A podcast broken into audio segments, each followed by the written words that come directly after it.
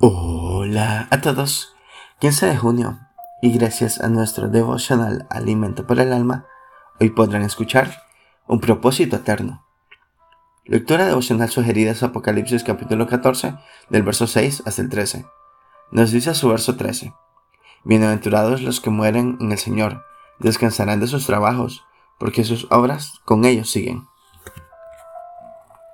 Todo el transcurrir de nuestra vida nos parece largo, si mirásemos por atrás al camino ya recorrido, pareciera que fue muy largo. Sin embargo, un abrir y cerrar de ojos, ya pasaron los años.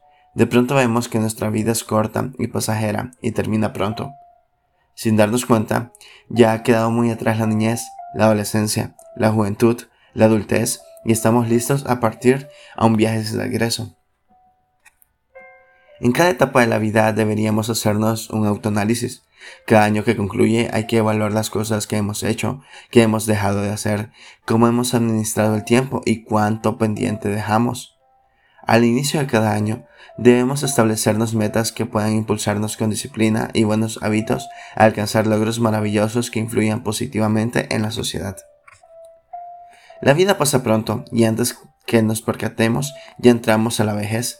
Nuestra existencia no debiera limitarse solamente a vivir una rutina de trabajar, estudiar, formar una familia, dejar una herencia y luego morir. Hay mucho más. Dios nos creó con un propósito supremo, mucho más elevado y trascendente. Es nuestro deber conocer los planes de Dios para nuestra vida y llevar a cabo aquello para lo cual nos fuimos creados. Y pues Dios tenía en los propósitos. Debemos llevar frutos por los cuales Dios sea glorificado a través de nuestro sembrar en las personas que Dios puso en nuestro camino un legado de bendición basado en su palabra, la Biblia. Dejemos la mediocridad y vivamos una vida plena en propósitos eternos.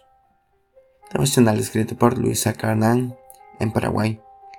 ¿Por cuáles obras serás recordado cuando ya no estés en este mundo? Muchas gracias por escuchar.